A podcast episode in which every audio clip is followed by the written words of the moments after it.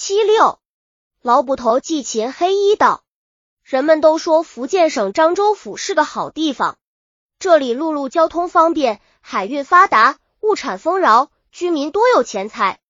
漳州知府这个官位自然是一个肥缺，等到任满离境时，保准换囊充盈。春天的一个上午，离城十里的街官响前，车马成群，轿子成串，本府所属各级官吏都站在路旁，准备迎接新任知府的到来。大家一边翘首盼望，一边议论纷纷。这个说不知新来的知府大人脾性如何？那个讲听说他为政勤勉，御下甚严，我们可要小心伺候。临近中午时分，远远望见一彪人马从官道上飞驰过来。众人看到当头一骑者身着从四品官服，就知道他是新任知府吴孝云大人，连忙上前施礼。寒暄一阵后，众官吏簇拥着吴大人进城，来到本城最著名的菜馆四海楼，设宴为吴大人接风洗尘。吴大人上任后，果然十分体贴民情。首先轻装简从，在城里城外微服私访，随后又拜访了城中居住的归隐官员，名留其宿和富商乡绅，就本城的历史沿革、前任官员为政利弊等许多问题听取建议。博得了全城父老的一致称许。一天夜里，城中发生了一起盗案，本城富户张建生家遇到被窃走价值千金的一批金银器物。接到报案后，吴知府不敢怠慢，急忙率领众多捕盗官吏和差役来到张家。张建生一看知府大人亲来破案，非常感动，连忙请吴大人到客厅品茶。吴知府将手一摆，不必了。还是破案要紧。说着，就与众捕快差役来到失窃房间，细细勘验，又询问职业剑仆可听到什么动静，但都没查出什么有用的线索。盘桓了一阵，吴知府离开张家，与众捕役返回府衙。临走时，安慰张建生说：“本官一定会督促属下尽快破案。”回到后堂，吴知府召来府衙总捕头林永生，告诫道。本官已在张建生面前夸下海口，还望林捕头及早破案。林永生急忙跪下磕头说：“请大人放心，卑职一定尽心尽力，督率众捕役拿获强盗，安定地方。”吴知府道：“只要尽力，此案不难破获。现以十天为期，等着你的捷报。”林捕头连忙磕头退下，分派众捕役四处出动，搜寻盗贼的踪影。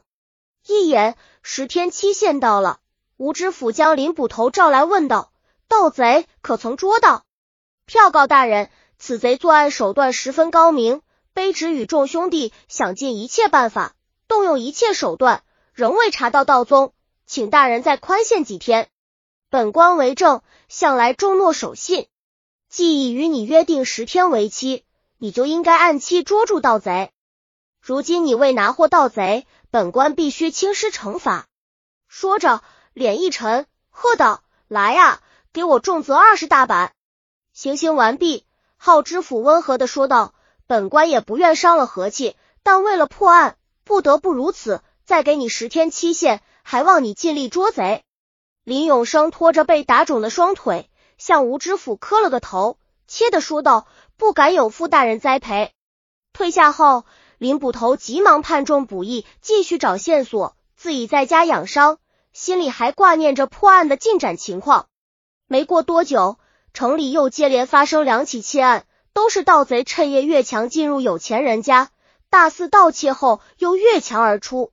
为此，林永生又挨了两顿板子，直打得皮开肉绽，难以行走。众捕快也忙得如热锅上的蚂蚁，乱成一团。虽然都挨了板子。但仍然没有查访出盗贼的丝毫音讯。这关林捕头正为破案之事着急，忽然得到消息，至朝官王尚书家遇到被窃去皇上赏赐的一件玉璧和许多珠宝首饰。吴知府已赶往王尚书家谢罪去了。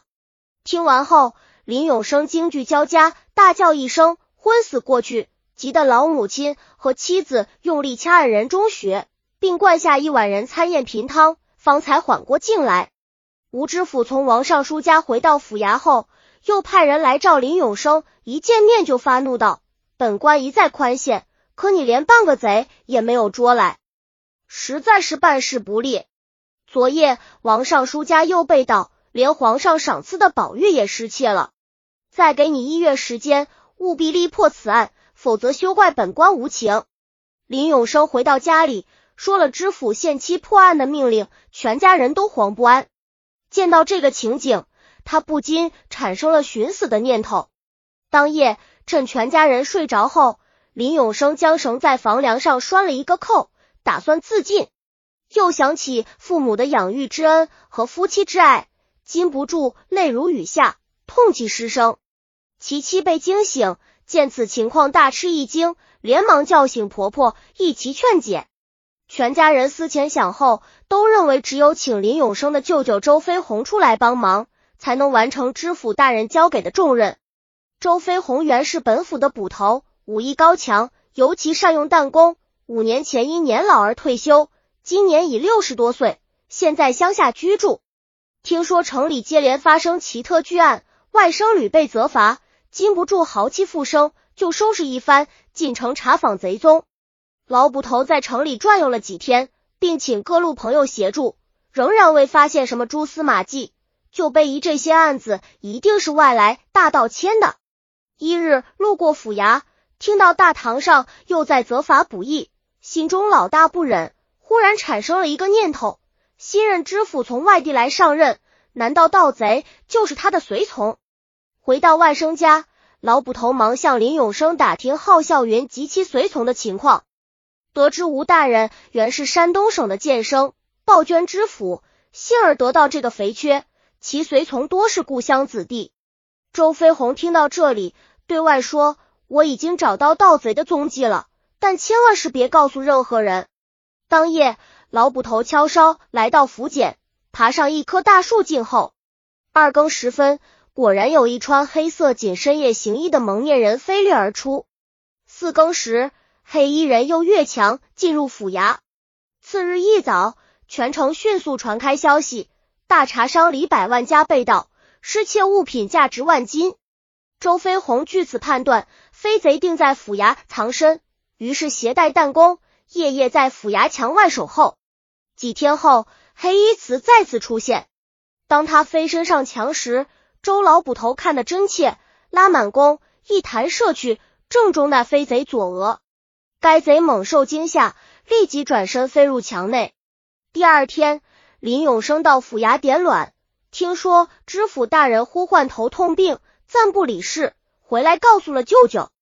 周飞鸿微微一笑，心里已认定那飞贼就是知府吴孝云，但什么话也没说。半月后，吴知府病愈，一早去城外进香。周飞鸿从旁观看，见吴孝云两边太阳穴贴着铜钱大的膏药，知道是为自己所伤，乃假称头痛以掩人耳目。老捕头于是将真情告诉了林永生和其他可靠捕役。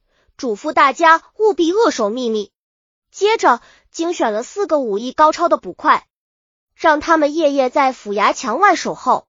一天夜单，又见黑衣人飞出，待他走远，老捕头等悄悄进人后堂，在吴知府的箱柜中翻找，果然发现各家备的金银珠宝，急忙将金珠花各取一半，并赶快退出府衙。不出所料。次日，成文传出发生盗案的消息，而吴知府对府衙失盗之事却闭口不言。林永生拿着金、珠花等物让施主辨认，果然正是为他们所丢。周飞鸿快骑赶到省城，向福建按察使李大人做了详细的报告。李大人听后沉吟半晌，说道：“即使我们拥有这些证据，仍然无法证明朱玉是吴孝云所盗。”而府衙失盗更是知府惊觉，他很可能已将赃物转移，所以自前对他还是不能举告或拘捕。周飞鸿虽感到失望，但仔细一想，也确实没有别的办法。没过多长时间，本省部正使张大人因为焦母守丧而离职，朝廷命令按察使李大人兼任部正使之职。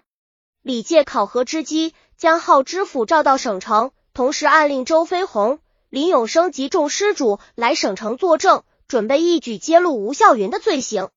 吴并未想到李大人几知他的底细，就高高兴兴来到省城，四处打点，八方郊游，想为自己在省城官场打下更牢固的根基。在一次酒宴上，吴知府结识了代理部正使李大人家的亲客西门信，一见如故，相谈甚欢。酒耳热之际，吴知府提起自己在这次考核中的成绩，西门信说道：“李大人对吴兄很是欣赏。”正准备下文调，你来省城任职，不知是否愿意？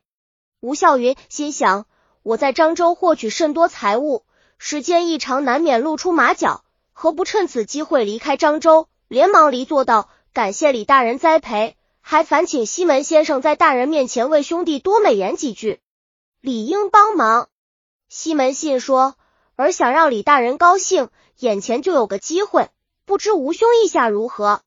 吴知府忙问：“什么机会？”小弟愿效犬马之劳。李大人的爱女将于近日出阁，但首饰还未齐备。如果吴兄能赠给十几件做礼物，调任之事定能办成。小弟当设法备齐礼物。吴孝云说着，从怀里掏出一对金镯的给西门信，笑着说道：“至于这几件吗？是给兄台的一一点小意思，请笑纳。”西门信稍加推辞，就接过了镯子，又喝两杯酒，忽然像想起什么似的，对吴孝云道：“我差点忘了，李大人的爱女对首饰要求很高，恐怕到时候吴兄所送不合他的意，那就糟了。”吴孝云急问：“以西门兄看来，有无稳妥之计？”西门信沉吟了阵，说道：“吴兄如信得过的话，可否把金银珠宝交给小弟？”我替你找工匠制作，那就多谢兄台了。过两日，浩笑云拿来一厘金银珠宝交给西门信，李大人拿着匣首饰与周飞鸿报来的诗单核对，果然与其中有关失物相吻合。